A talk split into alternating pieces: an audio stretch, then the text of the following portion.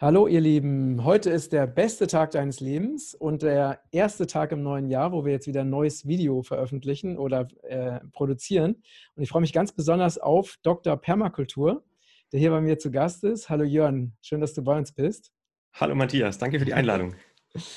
ähm, ja, bei Jörn ist das Spannende, er ist nicht nur Zahnarzt, sondern auch Naturmediziner, also wirklich äh, naturheilkundlich orientiert und äh, dein Steckenpferd ist die Permakultur. Na, und dazu wollen wir dich heute interviewen zu dem Thema, weil das ist, äh, Permakultur ist ja auch meine Leidenschaft. Und ich bin ganz gespannt, was du uns über dieses Thema erzählen wirst. Erstmal herzlich willkommen bei Regenbogenkreis und vielleicht kannst du einfach uns gleich mal direkt ähm, erklären, was du unter Permakultur verstehst. Also für mich ist, ist die Permakultur ein allumfassendes Thema. Also viele denken, okay, das ist nur Obst- und Gemüseanbau, aber letztendlich geht es da um viel mehr. Es geht um, äh, wir machen uns da Gedanken über die Energiegeschichte, autarkes Energieleben, dann über äh, das Zinssystem zum Beispiel, über Bildung, ja, über Transport und natürlich auch ein ganz großer Teil, äh, ein spiritueller Anteil, weil wenn du viel in der Natur draußen bist und dich von Wildkräutern ernährst und in der Harmonie mit der Schöpfung lebst, ja, da passiert auch ganz viel in dir selbst. Und deswegen hat es auch einen ganz großen spirituellen Anteil in der Permakultur. Ja, spannend. Also diesen spirituellen Anteil habe ich, äh, er ist ja bei vielen Menschen nicht so, zumindest äh, erstmal so oberflächlich betrachtet, nicht so vertreten ne? oder ist nicht so das Thema. Aber das ist äh, ganz interessant, dass du jetzt eben diese beiden Themen auch ähm, zusammenbringst. Ähm, kannst du erstmal für diejenigen, die gar nicht wissen, was Permakultur ist, uns einmal sagen, was man unter Permakultur versteht? Also Permakultur ist im Grunde der naturnahe Anbau von Obst, Gemüse, von Lebensmitteln, also echte Lebensmittel, keine Füllstoffe, in Harmonie mit der Natur. Ja, in der Permakultur versuchen wir die Natur, also wir beobachten die Natur und versuchen sie zu kopieren. Ja, wir schauen, wie wächst jetzt, wenn du jetzt eine ganz karge, eine karge Fläche hast, wie wächst in der Natur in der Reihenfolge, welche Pflanzen kommen zuerst, was, also das nennt sich Sukzession, was, was kommt aufeinander und das versuchen wir dann zu imitieren. Mhm. Ja, Im Grunde ist es aber auch eben ein Abwenden von diesem destruktiven System, was wir, was wir haben. Ja, eben keine künstlichen Dünger, kein Glyphosat, keine Gifte ausbringen, sondern einfach gucken, dass ich das alles auf natürliche Art und Weise mache. Ja, zum Beispiel Flügen ist so eine Sache. Ja, äh, die, ich habe mir schon überlegt, ob vielleicht das einer der große, großen Probleme Brocken ist, den wir in unserer Welt haben heute, dass der Mensch mit Pflügen begonnen hat, weil in der Natur mhm. wird nicht gepflügt. Das beste Beispiel ist da der Wald. Mhm. Ja, da fallen die Blätter und das Laub fällt nach unten im Herbst und das ist immer schön eingepackt. Die Erde ist immer schön bedeckt und, und geschützt und darunter können sich die ganzen Mikroorganismen, die, die Würmer und das ganze Bodenleben kann sich da entwickeln. Es kommt natürlicher Dünger von oben, das wird so genau. verarbeitet und da wird eben dieser Kreislauf wieder geschlossen, ja, dass der Boden, äh, der, der Baum von unten die Energie holt, nach oben transportiert, da kommt dann noch ein bisschen Sonne dazu, also ein bisschen ist übertrieben, untertrieben, aber dann einfach, und dann fällt das Laub wieder nach unten und so bekommst du den Kreislauf. Und das ist im Prinzip das, was wir in der Permakultur versuchen, Kreisläufe schließen, ja, damit wir wieder in den natürlichen Prozess reinkommen. Mhm. Ja, deswegen empfehle ich auch immer allen, hört auf, euren grün äh, den Grünschnitt ja, im Garten ja, auf, auf, die, auf die Grünmülldeponie zu fahren. Das ist meines Erachtens äh, komplett falsch, ja, weil äh, dadurch unterbrichst du den Kreislauf. Das sind so ganz einfache Dinge, ja. wo du ja anfangen kannst, äh, mhm. Kreisläufe zu schließen. Ja. ja. einfach an Ort und Stelle, wenn du da einen Baum schneidest, dann an Ort und Stelle klein machen und dort fallen lassen, dann bekommt der Baum das wieder zurück. Das ist die mhm. einfachste Methode. Oder eben auf den mhm. Kompost und dann die Erde, wenn es kompostiert ist, zurückgeben. Mhm. Genau. Ne, es ist ja auch so, dass in der Permakultur oder auch in der biologischen Landwirtschaft ist ja, ist, der, ist ja Humus ne? oder äh, Kompostmaterial, das ist ja sowas wie, wie grünes Gold. Ne? Das ja. ist ja total wichtig, weil das eben dem, dem Boden oder den Pflanzen so ganz viele Nährstoffe geben kann. Deswegen würde man niemals kom also kompostierbare, wertvolle Materialien wegbringen, sondern man versucht eher so viel wie möglich davon zu bekommen und das dann einzusetzen. Ne? Also auch da ist es wirklich genau andersrum. Und ähm, ein, noch ein wichtiges äh, Element der Permakultur ist ja ähm, das Prinzip der Polykultur. Ne? Also dass es in der Permakultur keine Monokultur gibt. Ja. So wie, weil es gibt ja auch biologische Landwirtschaft mit Monokultur. Ähm, ne? Also wo einfach auch in der biologischen Landwirtschaft auf riesigen Flächen eine, äh, eine Gemüse- oder eine Getreidesorte angebaut wird. Und so etwas gibt es eben in der Permakultur nicht. Ne? Ja, das sieht ein bisschen durcheinander aus für das ungeübte Auge. Ja, ist nicht so geordnet, wie mhm. vielleicht der Durchschnittsdeutsche das möchte. ja, aber es war ganz interessant. Da gab es einen Versuch von einem Demeterbauern am Bodensee, der ja schon biodynamisch arbeitet. Ja, und die haben wirklich beobachtet Mischkultur und Monokultur. Und das Interessante war eben auch, wie die Insektenwelt und äh, wie die reagiert. Ja, in der Monokultur hast du dann relativ, du hast schon auch viele Insekten, ja, nur eben einseitig und einen Schwerpunkt auf eine bestimmte oder ein paar bestimmte wenige Insekten. Und in der Mischkultur ist eben eine Riesenvielfalt und das hat sich innerhalb von einem Jahr schon etabliert und das ist das Schöne, dass das so schnell geht. Die Natur nimmt das so schnell an mhm. und, das Leben, äh, das ist im Prinzip, geht es dann darum, alles Lebensfördernde zu unterstützen. Lebensräume schaffen. Mhm. Ja, auch mit, klar, Wärmefallen, das ist sowas, wo man natürlich dann auch exotische Pflanzen äh, vielleicht dann anbauen kann, dass man sagt, man macht kleine Steinmauern, Trockensteinmauern, was dann Lebensraum wieder für, für Molche und für Eidechsen und äh, die eine oder andere Schnecke passt da auch rein. Äh, gleichzeitig aber auch wird dann durch die Sonneneinstrahlung eben äh, das Gestein erwärmt und strahlt dann abends wieder länger ab. Also das sind einfach auch solche Tricks, die man dann in der Permakultur anwendet. Mhm, genau, also zum Beispiel wie bei dem ähm, ähm, auf, dem Krammeterhof ne? von, von Sepp Holzer, der hat ja ähm, es geschafft, auch in einer, in einer äh, wirklich in den Bergen, ne, in den Alpen bei einer Jahresdurchschnittstemperatur von 0 Grad, ähm, einfach auch eben so solche Pflanzen wie äh, oder Früchte wie Kiwis anzubauen, indem man eben große, zum Beispiel ne, äh, zu den Obstbäumen eben große Felsbrocken gelegt hat, damit die eben die, die, die Wärme, die Sonnenenergie aufnehmen können und dann diese Wärme wieder an, an den Baum abgeben können, ne? um so praktisch so ein sehr warmes Mikroklima zu schaffen. Oder es gibt ja auch das Prinzip der Sonnenfallen, ja. Ne, also wo man eben so ein, so ein Geschütz, so wie eine U-Form natürlich anlegt, die sich, die der Sonne oder im Süden, äh, zum Süden hin geöffnet ist und dadurch einfach sehr viel wärmer ist, als wenn man jetzt, ähm, wenn zum Beispiel ein Stück Land oder so ein, so ein Projekt zum Norden hin ausgerichtet wäre. Ne? Da gibt es also auch ganz spannende, weil ich dieses Permakulturprojekt, wo ich sieben Jahre lang gewirkt und gelebt habe, das war also eine natürliche Sonnenfalle, weil es war so, das war ein, ein, ein früherer Maisacker in einem Kiefernwald. Mhm. Und, äh, und das war, und der war eben zum Süden hin geöffnet. Ne? Das heißt, rundherum war Wald und zum Süden hin war das offen und dann hatten wir noch reinen Sandboden. Das heißt, es ist wirklich im Sommer unglaublich heiß da geworden. Und das war eigentlich das perfekte Klima, um wirklich so tropische Sachen auch anzubauen. Ne? Ja. Das ist ganz spannend, ja. Ja, ich habe letztes Jahr einen Acker gekauft mit, mit äh, 6.500 Quadratmetern. Mhm. Und da ist eben auch nördlich liegt direkt der Wald. Und das ist für mich natürlich schön, weil ich dann da den Schutz habe vom Norden her, da muss ich dann nichts machen. Mhm. Ja, jetzt habe ich außenrum Feldhecke noch gemacht, damit ich eben auch den West- und Ostwind wegbekomme. Und äh, habe da im Prinzip auch, ja, dass du das geschützte Areal konstruierst ja, und, und dann dort anbauen kannst. Ich meine, eine andere Möglichkeit ist auch natürlich über, über einen Teich zu arbeiten, ne? dass du mhm. das Wasser speichert auch viel Wärme. Mhm. Und äh, Wasser ist sowieso wichtig. Das ist ja der Sepp Holzer, der sagt ja mal als allererstes Wasser halten. Mhm. Das ist ja sein Satz. Mhm. ja. ja. Und hast du denn auch eine, eine Permakultur-Ausbildung gemacht? Nee, ich habe äh, alles nur gelesen im Internet und Bücher gefressen. Ich habe eine äh, ganze Bibliothek über Permakultur. Ich meine, gut, weißt du, YouTube ist ja auch schon eine ganz gute Quelle inzwischen. Du hast ja mhm. wirklich viele Möglichkeiten und es wird ja auch immer mehr. Es machen immer mehr Menschen Permakultur. Und es ist schön, dass sich da was, was tut. Ja?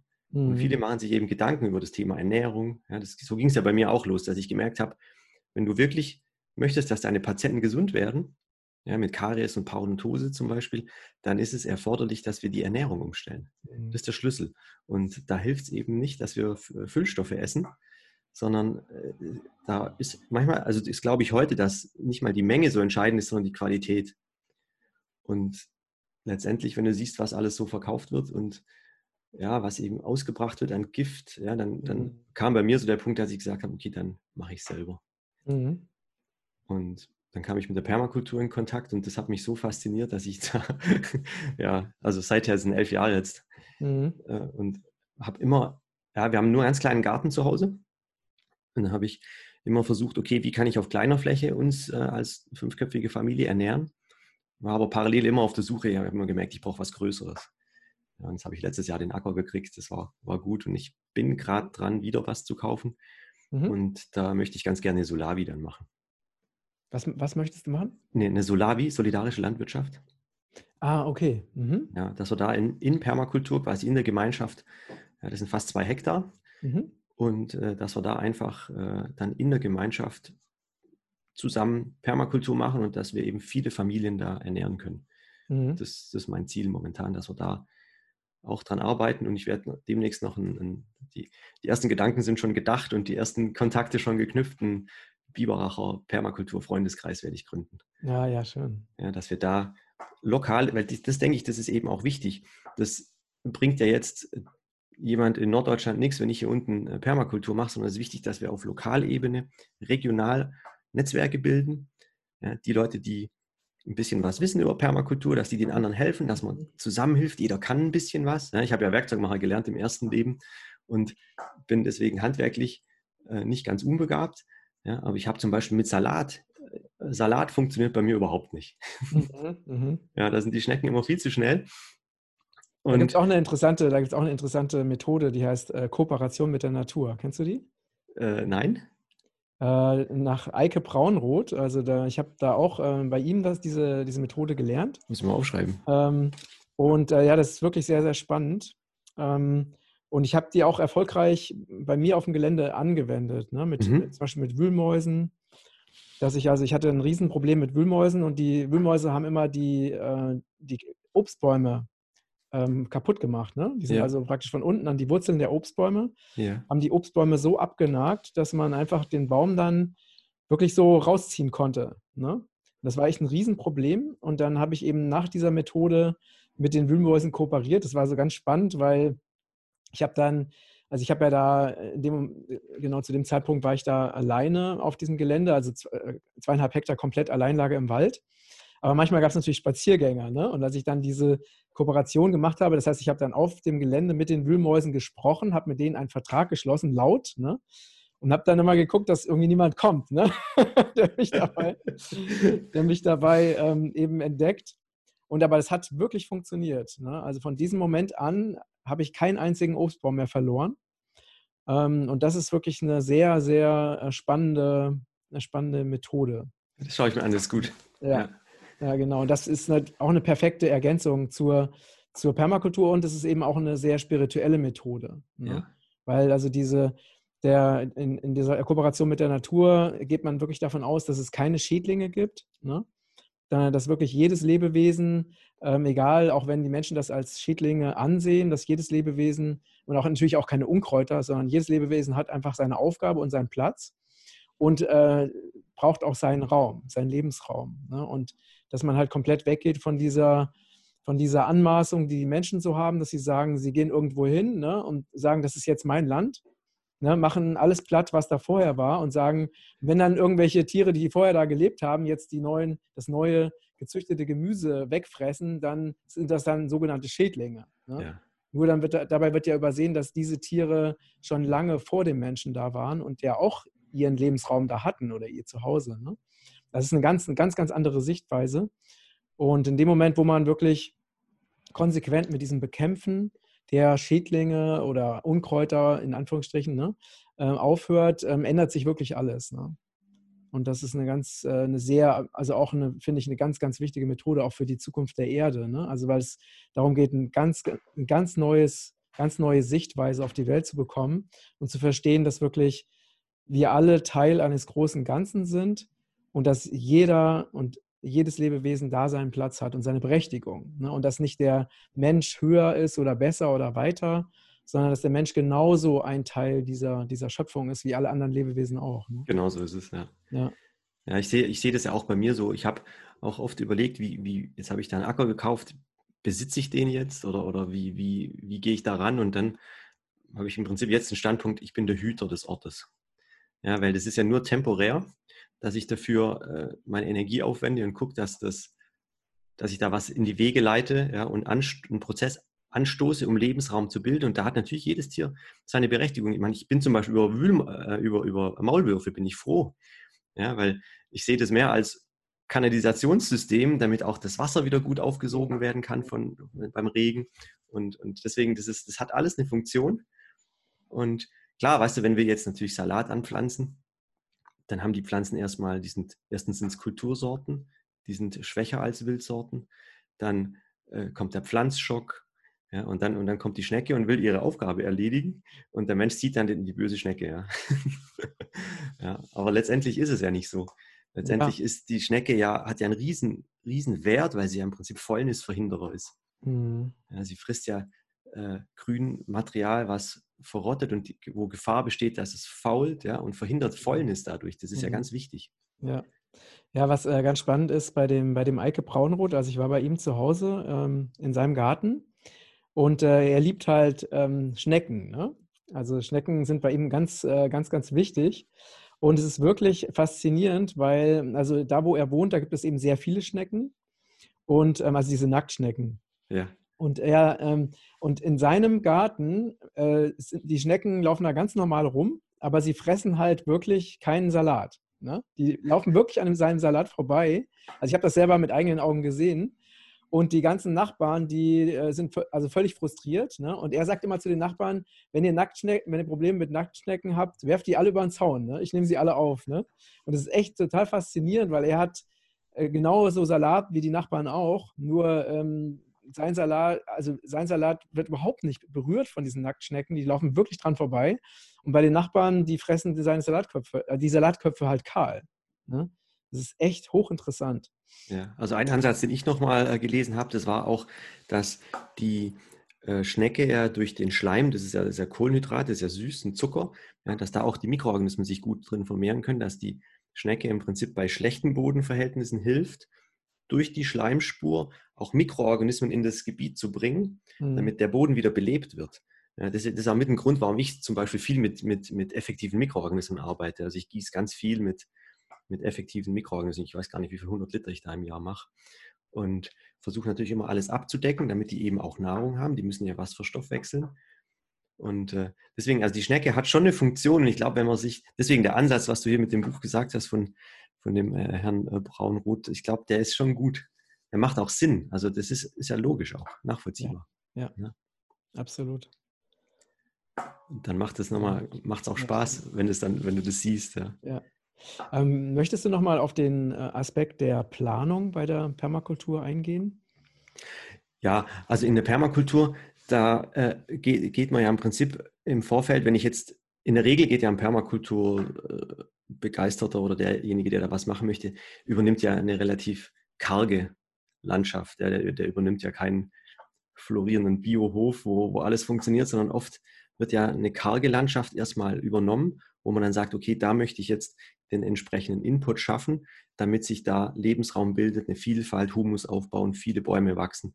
Und äh, dann müssen wir natürlich lokal gucken, wie ist es vom Gelände und das Hauptaugenmerk am Anfang ist, dass man versucht, wie kann ich Wasser sammeln? Ja, gibt es natürliche Flussrichtungen, gibt es irgendwo einen Abhang, gibt es eine ja, Schrägfläche, wo Wasser abläuft? Äh, Im Prinzip da ist es am besten, wenn man einfach die, das Land ein bisschen beobachtet, und guckt beim Starkregen, was passiert.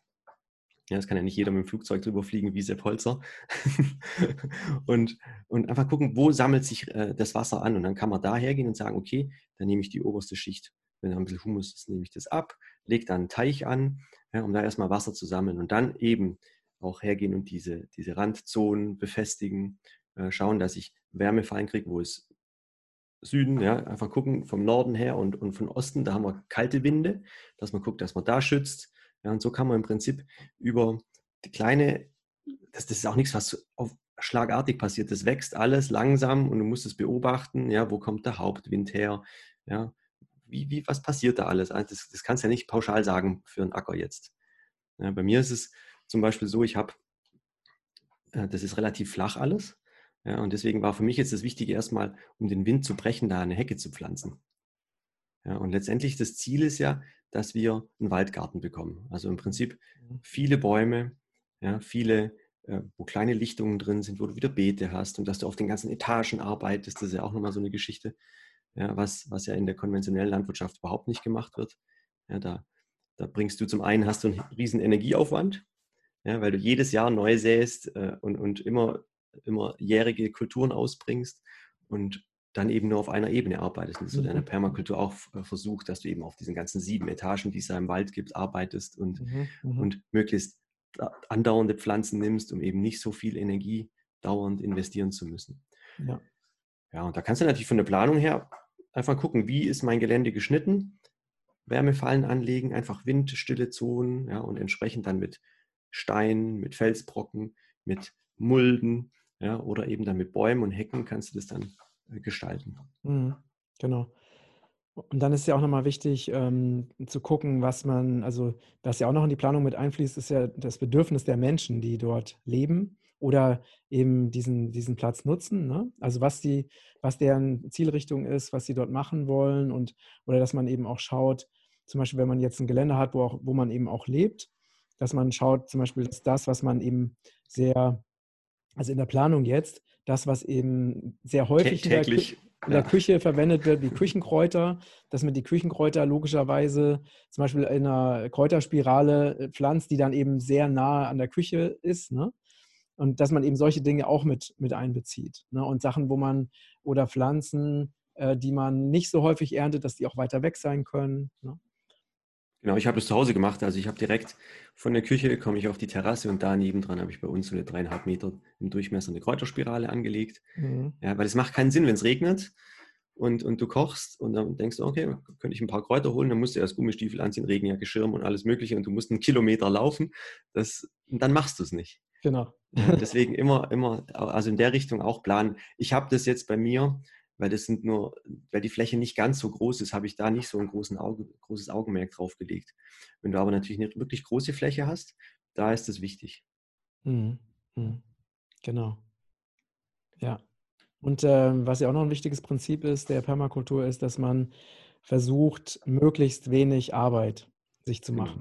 Genau. genau. Also eben das Ganze, ich habe ja immer dieses eine Beispiel erzählt, wo ich über eine, da habe ich auch ein Video zu gemacht, also dieses äh, Kartoffelanbau äh, ohne Arbeit. Machst, hast du auch mit Heu gemacht? Nee, ich habe einfach, genau, ich habe einfach ähm, eine LKW-Plane auf eine Wiese gelegt, ein halbes mhm. Jahr gewartet, dann die Kartoffeln da drauf geworfen. Und dann habe ich mir von der Gemeinde, die haben immer mit ihrer Laubreste zu mir gebracht, habe ich einfach äh, so, so dick Laub auf die Kartoffeln gemacht und dann einfach nur noch ein halbes Jahr gewartet und dann im, im Herbst dann das Laub weggenommen und dann die dicken Kartoffeln geerntet. Ne? Und die Folie war noch drunter? Nee, nee die, die Folie, die, die hast, hast, du vorher weggenommen. Ich, die Folie habe ich nur benutzt, um einmal, damit die, das Gras abstirbt. Ah ja, okay. Ja, ich mache das ein bisschen anders. Ich mache das mit dem Heubeet, dass ich im Prinzip im Herbst schon Heu ausbringe auf das Areal. Also wenn ich jetzt eine Wiese habe, ja, ich habe ganz früher mal umgegraben, zwei Samstage lang und äh, es hat alles nicht funktioniert. Und dann kam ich irgendwann auf das Heubeet und dann lege ich 80 Zentimeter Heu drauf. Das mulcht dann das ganze Gras weg und dann kannst du da im Frühjahr Kartoffeln reingeben. Einfach reinlegen. Mhm. Genau. Also das mit der Folie habe ich auch mal versucht äh, auf, auf einer kleinen Obstwiese, die ich noch habe. Und äh, da ist dann tatsächlich ein Pflaumenbaum kaputt gegangen und ich mhm. vermute, der hat zu wenig Wasser durch die Folie bekommen. Deswegen ah, okay. äh, ja. denke ich, auf der Fläche geht das wahrscheinlich, aber ja. Ja. Im, jetzt direkt neben Baum, wo das Wurzelwerk vom Baum ist, würde ich es nicht machen. Genau, richtig. Ja, spannend. Lernt, man lernt nie aus. ähm, gibt, es denn, gibt es denn noch etwas, was du unseren ähm, Zuschauern, Zuhörern mitgeben möchtest? Also ich, was ich ganz wichtig finde, das, das Hochbeet ist ja ein bisschen so ein, äh, modern, äh, dass man Hochbeete im Garten hat und das ist auch gut, das ist was Tolles. Äh, und das, das Hochbeet, das hat einen großen Nachteil und zwar ist die Oberfläche größer durch diese Holzkonstruktion und dann ver, verdunstet das Wasser schneller. Also mhm. der große Nachteil beim Hochbeet ist, dass der Wasserbedarf so hoch ist. Mhm. Und dadurch, dass wir immer mehr Wetterextreme haben, also Starkregen und dann wieder ganz lange Wärmeperioden, äh, ist für mich die Lösung oder ein Ansatz, wie wir das ein bisschen abpuffern können, ist, dass wir eben mit Terra Preta arbeiten, mit der Schwarzerde. Also, dass wir viel Holzkohle mit reinarbeiten in den Boden. Und gerade im Hochbeet finde ich das wichtig, weil dadurch die Kohle, die saugt die Feuchtigkeit und die Nährstoffe auf, hat auch noch eine paramagnetische Funktion, was wieder auf das Pflanzenwachstum positiv sich auswirkt. Aber ich denke mal, äh, gerade im Hochbeet ist es wichtig, dass wir das Wasser, dass wir da einen bewussten Umgang mit dem Wasserhaushalt haben. Und was eben viele auch machen, damit das Holz nicht verrottet, machen die eine Noppenfolie außenrum. Das, äh, Noppenfolie ist mit das, wo ich weiß nicht, wie viele Weichmacher drin sind und da habe ich so meine Probleme mit. Äh, in der Schweiz habe ich das mal gesehen, die gehen her und verkohlen die Bretter innen mhm. Und schmieren die dann mit Leinöl ein und dann hält es ewig. Ach, spannend. Ja, also das ist so ein Punkt, wo ich, wo ich wirklich sagen würde, das ist was, wo man gerade Richtung Hochbeet ein bisschen was machen kann, weil das so mhm. viele eben anbauen. Und was ich auch ein Herzensanliegen von mir ist, pflanzt viele Bäume. Das ist ganz, ganz wichtig für, für unseren, also für das ganze, für den ganzen Wasserhaushalt, ja, dass dieses, diese Spirale oder dieser Kreislauf von Verdunstung und Abregnen, dass sich Wolken bilden und abregen, dass sich das wieder stabilisiert. Ja, wir haben mhm. jetzt mhm. nur noch große Tiefdruckgebiete im Moment, die über uns drüber ziehen und abregnen.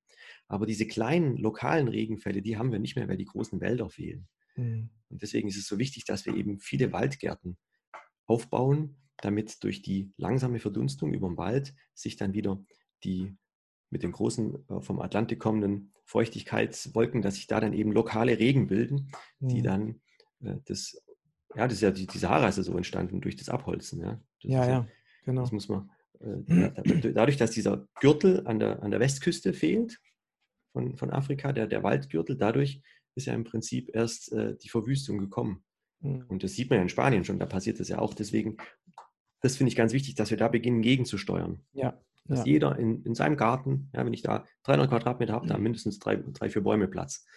Ja, genau, und vor allen Dingen auch, dass man, dass wir die, die alten Bäume oder die Bäume, die da sind, dass wir die unbedingt erhalten. Ja, ganz wichtig. Nicht, äh, und nicht irgendwie bei jeder Gelegenheit abholzen. Ne? Ja. Weil das ist ja auch ganz, ganz wichtig. Ne? Ähm, weil ja viele auch die Bäume einfach abholzen, weil sie keine Arbeit mit dem Laub haben wollen ne? oder weil sie sagen, es ist zu viel Schatten oder was auch immer. Und das, also das ist mir auch ganz, ganz wichtig, dass die Bäume also wie du es schon sagst, die Bäume, wir brauchen neue Bäume und vor allen Dingen müssen die alten Bäume aber auch erhalten werden. Ne? Ja, vor allem, das, also das hat auch einen ganz großen spirituellen Aspekt, die, die schützen uns ja auch. Richtig. Ja, also Bäume, die vernetzen sich ja auch, also die, die mhm. kräftigen, großen Bäume, über ein paar hundert Kilometer können die sich vernetzen und, und bilden ja auch einen Schutz. Ja, da wird man vielleicht manchmal noch belächelt, wenn man sowas sagt, aber das ist, die, die großen Bäume sind ganz, ganz wichtig. Ganz wichtig, ja. ja. Absolut. Ja. Also, ihr Lieben, setzt euch für die Bäume ein, also da, wo ihr seid, wo immer ihr auch könnt. Das ist wirklich ganz, ganz wichtig. Und vielen Dank für das tolle Gespräch, lieber Jörn. Danke dir, Matthias. War schön, hat mir auch Spaß wenn, gemacht. Äh, es wäre nett, also wenn äh, ihr Fragen habt, ne, dann stellt es gerne die, schreibt es gerne in die Kommentare. Und äh, wir, wir würden einfach dann auch fragen, wenn du bereit bist, auch Fragen an dich weiterleiten. Klar. Ähm, genau. Weil es ist ja, also ihr merkt, es gibt da wirklich also wir könnten noch viel, viel, viel länger reden, weil es gibt so viele Tipps und Tricks und Ideen und Inspirationen zum Thema Permakultur. Ähm, das ist wirklich nur so ein ganz kleiner Ausblick hier. Und äh, beschäftigt euch auch gerne mit dem Thema.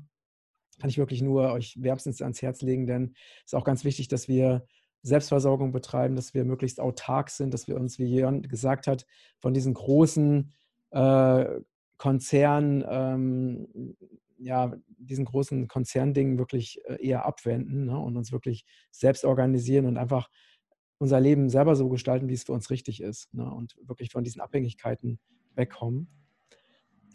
Okay, danke für das nette Gespräch. Ne? Danke dir auch. Dann wünsche dir ganz viel Erfolg mit deinen Projekten, also mit deinen Permakultur-Projekten und auch mit deiner Aufklärungsarbeit zu dem Thema.